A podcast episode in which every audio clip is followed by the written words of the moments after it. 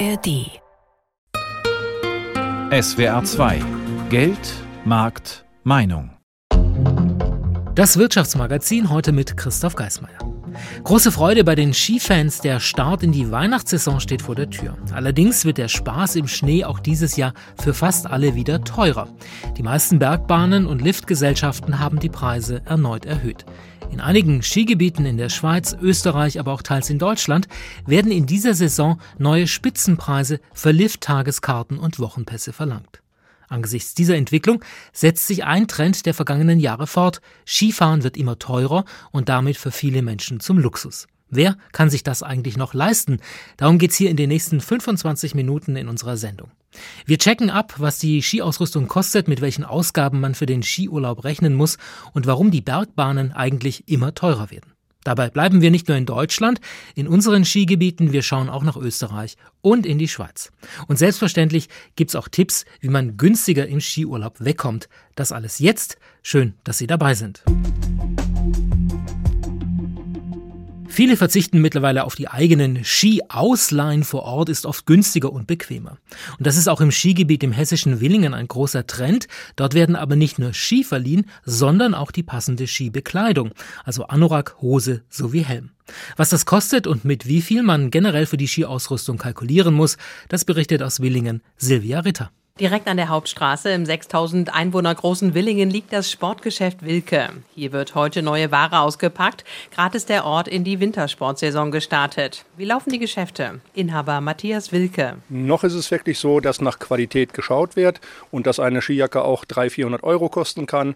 Und wir bieten aber auch an, wer jetzt keine Skiausrüstung sich kaufen möchte oder keine Bekleidung, der kann sie sich bei uns auch vor Ort ausleihen. Das heißt, man kann eine Skijacke oder eine Skihose, einen Skihelm kann man ausleihen für den Tag, wo man Skifahren möchte. Und das möchten immer mehr. Ganz stark angenommen wird gerade der Verleih auch von Skihosen. Matthias Wilke betreibt zum Sportgeschäft auch einen Skiverleih am Ritzhagen mitten im Skigebiet. 10 Euro pro Tag kostet da die Skihose im Verleih, 3 Euro die Brille, 5 Euro ein Helm.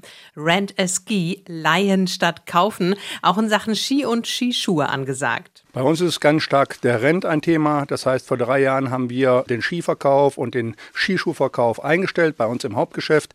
Wir machen nur noch den Verleih an der Piste und dort ist das Geschäft sehr, sehr stark. An eigene Ski zu kommen ist aber auch möglich. Wer die maximal zwei Jahre alten Leihski lieber gar nicht mehr zurückgeben möchte, weil er so gut drauf fährt, kann die einfach behalten nach dem Bezahlen. Wenn ein Kunde einen Ski gefahren ist und kommt am Nachmittag wieder in den Verleih rein und sagt, okay, ich möchte den Ski kaufen, der war super, kriegen wir das hin und dann kriegen wir das hin. Wir ziehen den Ski einmal über die Maschine, er sieht aus wie neu und der Kunde kann den Ski natürlich dann bei uns käuflich erwerben. Zurück im Sportgeschäft nochmal der Blick auf die Kleiderstangen. Für Kids gibt's alles von Pastellfarben bis Pink. Für die Erwachsenen leuchtet es knallig rot. Ein besonderer Hingucker ist dieses Jahr die Farbkombi rosa oliv. Was kostet denn jetzt so eine Skijacke? Ja, die Spannweite geht los im Erwachsenenbereich von 149 Euro bis 499. Das heißt, was kommt so zusammen, wenn ich mich mal komplett einkleide? Also wenn ich nur so an die Textilien denke, ist es sind es ca. 1000 Euro. Kindern ist es ein bisschen günstiger, ja, aber im Erwachsenenbereich muss man schon an die 1000 Euro gehen, ja. Und dann noch ein Trend dieses Jahr, ohne den es so gar nicht geht? Ja, Mützen natürlich, Bömmel um mit Umschlag und natürlich die verrücktesten Farben sind absolut im Trend. Der Trend draußen auf der Piste ist bunt gemischt. Ob in Discounterjacke zur Markenhose oder komplett in Orange im passenden Anzug. So kommt Hendrik Kramer aus Meschede gerade mit dem Snowboard runter. Was hat er investiert an Kleidung und Brett? Und es ist seitdem Corona vorbei ist wirklich nochmal deutlich teurer geworden. Also ich glaube, wenn man sich nur ausstatten möchte mit einem ja, Skianzug, Helm, Snowboard, Skiern, wie auch immer, ich glaube, das sind anderthalb, 2000 Euro mittlerweile keine Seltenheit mehr. Nach oben sind dem wohl fast keine Grenzen gesetzt. Ja, wer Ski fährt, muss mit hohen Ausgaben rechnen. Neben der Skiausrüstung fallen noch eine Reihe weiterer Kosten an. Da können für eine Woche einige tausend Euro pro Nase zusammenkommen. Das zeigt ein aktueller Vergleich des Skiportals Snowplaza. Die Kollegen haben durchgerechnet, mit welchen Kosten zwei Personen insgesamt bei einem Aufenthalt in beispielhaft ausgewählten Orten bei einer Woche Skiurlaub kalkulieren müssen. Der Vergleich ist nicht repräsentativ, gibt aber einen Anhaltspunkt, was ein normaler Skiurlaub im Drei-Sterne-Hotel so kostet. Jutta Kaiser. So müssen zwei Personen für eine Woche im Drei-Sterne-Hotel inklusive Skikurs und Liftpass sowie Ausgaben fürs Essen und die Anreise ins französische Val Thorens mit etwa 4.300 Euro rechnen in der Hochsaison. Im schweizerischen Davos kostet eine Woche Skiurlaub für zwei Personen rund 4.200 Euro.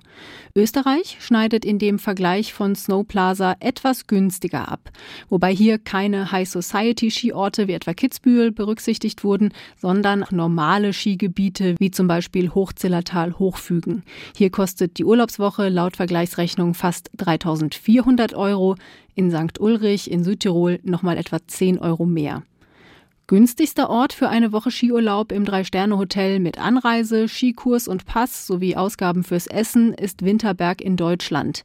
Hier im nordrhein-westfälischen Sauerland kostet die Woche für zwei Personen knapp 2300 Euro. Wohlgemerkt, die hier angegebenen Kosten sind für zwei Personen kalkuliert. Familien müssen also mit weitaus mehr rechnen. Umso wichtiger sind Spartipps für den Skiurlaub und dazu ist mein Kollege Marcel Fehr jetzt in der Sendung. Hallo Marcel. Hallo Christoph. Ein großer Brocken beim Skiurlaub sind ja die Liftkarten bzw. der Skipass. Dabei setzen immer mehr Anbieter auf das sogenannte Dynamic Pricing. Das heißt, bei hoher Nachfrage wie etwa Weihnachten, Neujahr oder bei schönem Wetter wird die Liftkarte teurer. Schweizer Verbraucherschützer sagen, bei diesem Modell zahlen die Skifahrer im Durchschnitt drauf.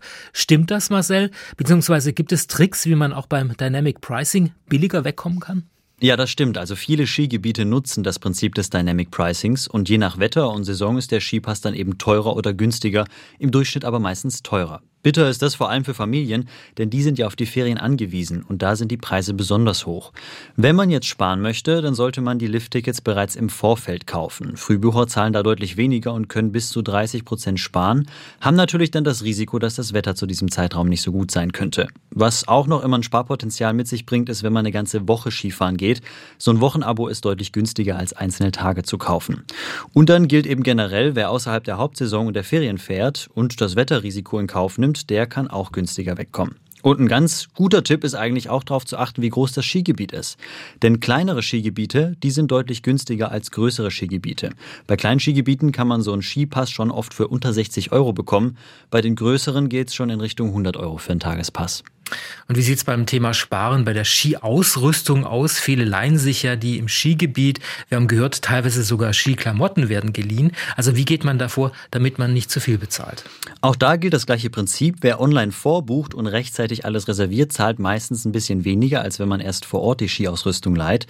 Und was auch helfen kann, ist Anbieter außerhalb des Skigebiets zu suchen. Das heißt, wenn man auf der Fahrt zum Skigebiet ist, einfach mal vorher links oder rechts abbiegen, da ist es oft ein bisschen günstiger. Was auch eine Hilfe sein kann, ist, dass man die Unterkunft kontaktiert, bei der man übernachtet. Die haben oft Kooperationen mit lokalen Anbietern und bekommen Mengenrabatte.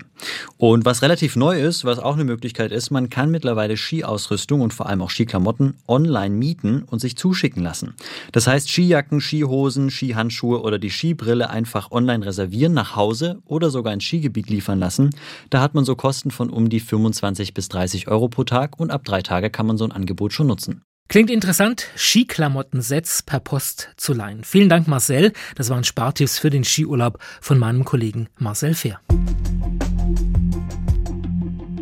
Fast jeder ärgert sich über höhere Preise für Skifahren, aber natürlich müssen die Bergbahnen ihre Liftkarten und Wochenpässe teurer machen. Denn auch sie haben mit steigenden Ausgaben zu kämpfen. Für Energie muss mehr bezahlt werden, die Löhne steigen und die Pistenpräparierung mit Schnee wird durch den Klimawandel anspruchsvoller, zeitintensiver und damit eben teurer. Dabei muss auch in die Erneuerung der Liftanlagen viel Geld investiert werden. Wie das alles bei der Feldbergbahn läuft, wo dort investiert wird und was das kostet, hat sich mein Kollege Wolfgang Brauer vor Ort einmal angeschaut. Schon morgens um 10 herrscht reges Treiben an der Herzogenhornbahn an der Südseite des Feldbergs im Schwarzwald, obwohl es ein normaler Wochentag ist. Am Skilift bilden sich kleine Schlangen, aber nicht am Kassenhäuschen, denn ich hatte zu Hause schon eine online gekauft. Mhm. Geht schneller, bequem von zu Hause. Also jetzt heute zahle ich 40 Euro, sagt dieser Skifahrer. Wer frühzeitig online bucht, zahlt weniger. Im vergangenen Jahr wurden die Lifttickets am Feldberg stark angehoben. Dieses Jahr sind die Preise stabil. Trotzdem muss Moritz Schlegel die Skiliftpreise ständig verteidigen. Er sitzt im Kassenhäuschen am Skilift. Es gibt Kunden, die wollen es auch einfach nicht verstehen. Wir müssen auch in der Nacht immer beschneien. Wir haben Pistenbullifahrer, wir haben sehr viel Personal. Insgesamt 14 Skilifte betreibt die Feldbergbahn GmbH am höchsten Berg des Schwarzwaldes. Die ältesten wurden schon Ende der 60er, Anfang der 70er Jahre gebaut. Nun soll kräftig investiert werden, um das Skigebiet in Zeiten des Klimawandels zukunftstauglich zu machen. Dazu gehört auch die künstliche Beschneiung, erklärt Julian Probst, Geschäftsführer der Feldbergbahn GmbH. Unser großes Manko ist einfach die Wasserzwischenspeicherkapazität. Also wir haben nicht ein Problem, dass wir zu wenig Wasser haben, sondern einfach die Verfügbarkeit von dem Wasser innerhalb eines kurzen Zeitraums. Also sprich, wir brauchen circa 100.000 Kubikmeter Wasser, um die Pisten innerhalb von 72 Stunden zu beschneien. Mindestens 10 bis 11 Millionen Euro soll der Bau des neuen Wasserspeichers kosten. Frühestens in fünf Jahren könnte er fertig sein. Auch in Schneelanzen und Schneekanonen soll investiert werden. Bei einer Lanze rechnen wir so ungefähr mit 10.000 Euro und bei einer Schneekanone so um die 40.000, 50.000 Euro. Anschaffungskosten pro Stück. Damit die weiße Pracht auf den Pisten effizient verteilt werden kann, gibt es inzwischen Schneemanagementsysteme.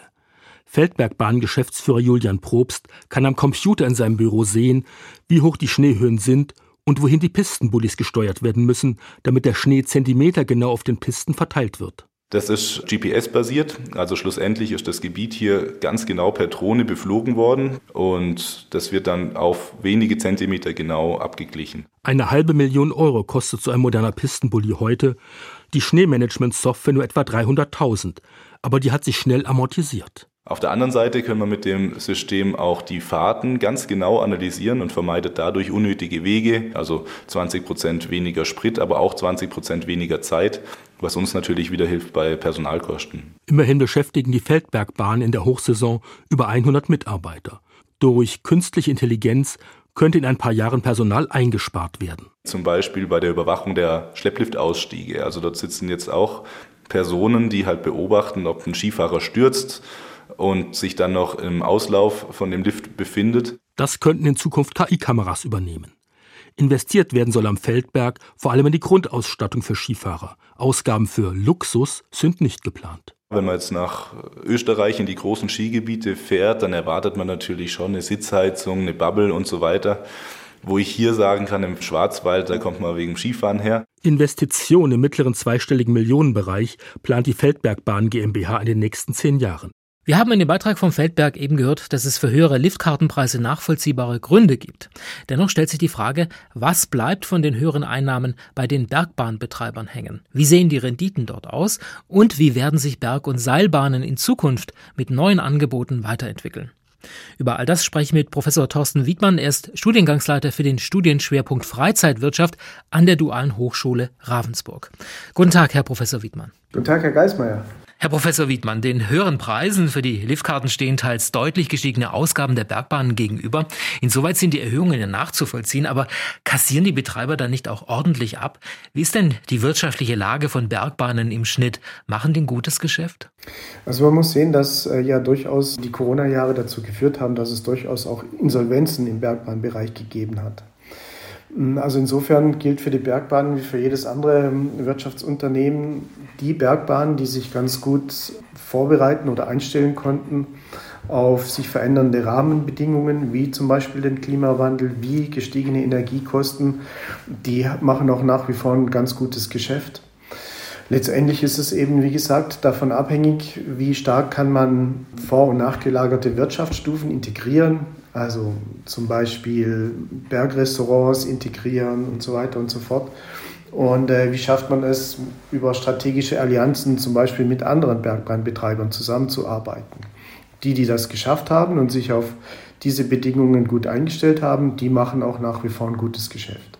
Ja, wir erleben ja derzeit viele Investitionen in den Bergen, in die Erneuerung von Seil- und Bergbahnen. Es ist ja ein Zeichen dafür, dass sich der Betrieb sehr häufig lohnt. Der wird kräftig modernisiert. Worauf legen die Betreiber denn aktuell Wert mit Blick auf die Kundschaft? Wenn sie neue Bergbahnen bestellen, gibt es mehr Komfort, vielleicht sogar Luxusfeatures bei den neuen Anlagen? Ja, also Luxusfeatures gibt es absolut. Also gerade bei den Gondeln zum Beispiel da haben wir jetzt Sitzheizungen, wir haben Panoramagondeln mit großen Glasflächen, teilweise auch Glasböden für den Ausblick nach unten. Und was eben auch äh, ganz wichtig ist, ist, ähm, dass sich die Bergbahnen fit machen für den Sommerbetrieb. Also an den Gondeln haben wir jetzt auch immer mehr die Möglichkeit, eben Bikes an Trägern zu transportieren. Dasselbe sehen wir auch an Sesselliften. Auch Sessellifte modernisieren sich. Sie werden mit ähm, Sitzheizungen ausgestattet, Komfortsitzen. Und da, wo wir noch Schlepplifte haben, werden die immer mehr durch Sessellifte ersetzt. Und was ist bei der nächsten Generation der Bergbahnen an Ausstattung zu erwarten? Was werden wir dort dann sehen und erleben? Also ein Stichwort ist wie in anderen Wirtschaftsbereichen natürlich auch die Digitalisierung. Also wir werden Gondeln haben beispielsweise, in denen wir Augmented Reality vorfinden werden, beispielsweise, dass uns die Berggipfel angezeigt werden in einer semi-transparenten Glasscheibe in der Gondel.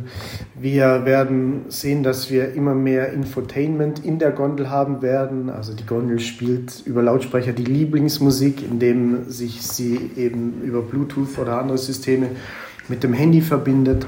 Wir werden die, intelligente Gondel nutzen können, um Besucherlenkung zu betreiben, indem beispielsweise in der Gondel schon vorgeschlagen wird, welche Nachfolgebahn man benutzt, um möglichst kurz anzustehen oder einen Platz im Bergrestaurant zu buchen, Auslastungen in den Bergrestaurants anzuzeigen, solche Dinge. Also eine intelligente Besucherlenkung werden wir sehen. Und wir werden sehen, dass wir zukünftig mit Seilbahnen noch längere Distanzen überwinden können, ohne entsprechende Zwischenpfeiler zu haben. Heutige drei Seilumlaufbahnen können schon äh, über drei Kilometer äh, Distanz überwinden. Das heißt, es wird auch mehr zu Zusammenschlüssen von Skigebieten führen, diese Technik. Genau, das ist richtig. Also wir werden ähm, sehr viele, also durch diese langen Distanzen werden wir sehr viele Verbindungsbahnen haben, die dann solche strategischen Allianzen ermöglichen, die ich ja vorhin genannt habe, die dazu beitragen, dass die wirtschaftliche Lage eben gut bleibt bei den Bergbahnen.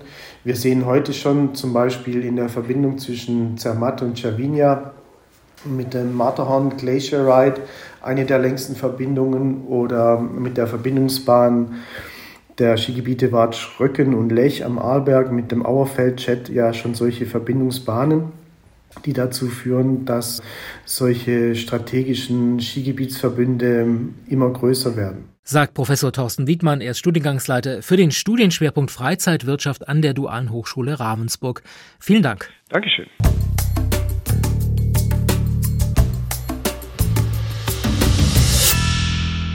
Neue Bergbahnen werden immer bequemer, technisch immer aufwendiger und in vielen Fällen für die Nutzer mit zahlreichen neuen Spielereien und Luxusfeatures ausgestattet. Das aber bedeutet, auch in Zukunft werden Bergbahnen und damit der Skisport wohl noch teurer. Viele werden dann nicht mehr dabei sein können oder wollen. Dabei zeigt sich allerdings in diesem Winter in Österreich, dass trotz stark gestiegener Preise der Tourismus in der anstehenden Skisaison brummen wird. Aus Wien berichtet Fabian Mader. Fest steht bislang eins. Der Skiurlaub in Österreich könnte teurer werden als in der vergangenen Saison. Zum Auftakt der Wintersaison in Österreich verkündete Susanne Kraus-Winkler erste Prognosen. Sie ist Staatssekretärin für Tourismus im Wirtschaftsministerium. Bei den Skitickets haben wir Preissteigerungen zwischen 8 und 13 Prozent. Bei den Hotels zwischen 8 und 12 Prozent, soweit ich informiert bin. Die genauen Zahlen werden wir erst nach der Saison dann letztlich haben. Das teuerste Ticket gibt es in dieser Saison am Arlberg in Tirol. Dort kostet der Tag bis zu 75 Euro. Schon in der Vorsaison waren die Preise dort kräftig gestiegen. Insgesamt betrage der Durchschnittspreis nun 56 Euro für den Tagesskipass. Das günstigste Angebot liege bei 33 Euro am Tag. Bisher schrecken höhere Preise die Masse der Urlauber offenbar nicht ab. Zu diesem Schluss kommt die Geschäftsführerin der Nationalen Tourismusorganisation Österreich Werbung, Astrid Stehanik-Staudinger.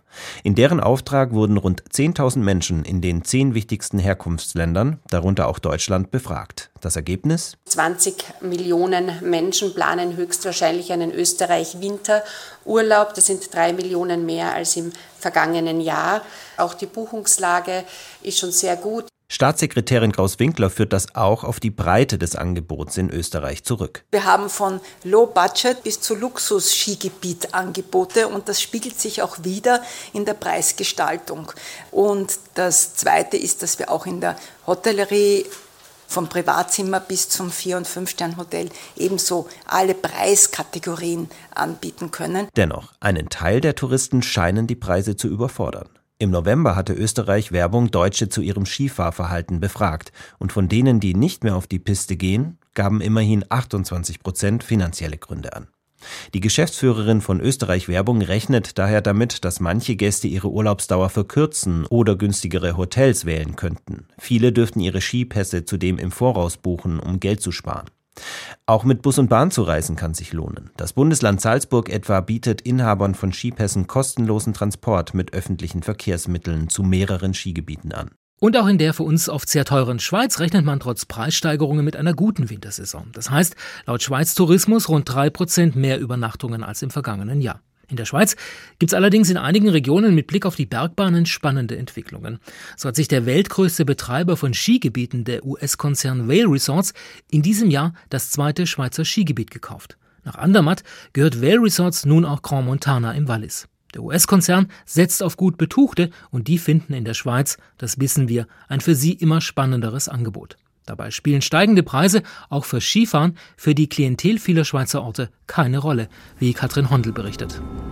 We are arriving at Zermatt. Zermatt im Wallis ist ein Hotspot des Alpentourismus. Hier thront das fotogene Wahrzeichen der Schweizer Berge, das Matterhorn. Die Skipisten sind legendär und auf dem Gletscher sogar im Sommer in Betrieb, beziehungsweise waren es bis zum Hitzesommer 2022.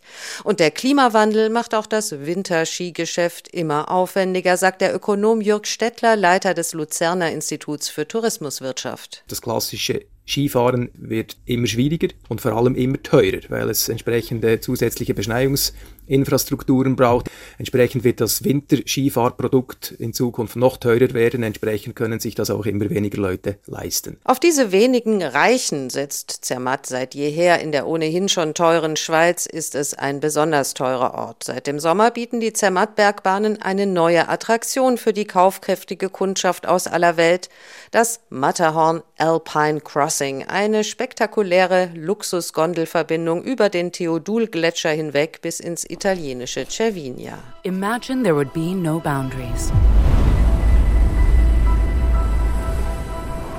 Dieses Alpine Crossing Projekt zielt eigentlich auf einen neuen Markt, diesen Ausflugserlebnismarkt, der das Bergerlebnis nicht in Form von Skifahren zugänglich machen will, sondern in Form eines Ausfluges. Man kann mit Lederschuhen das Ganze machen, mit normaler Alltagsausrüstung. Matterhorn Alpine Crossing. Bis zu 240 Franken, also fast 250 Euro, kostet die Hin- und Rückfahrt in spektakulären neuen Premium-Gondeln mit Designanspruch, dekoriert mit, so die Werbung, tausenden leuchtenden Kristallen. Zermatt steht seit vielen Jahren für Qualität, für Service, für einen entsprechenden Preis. Das sind wir der Marke Zermatt schuldig so Franz Julen, Verwaltungsratspräsident der Bergbahnen Zermatt im Juli bei der feierlichen Eröffnung der neuen Seilbahn.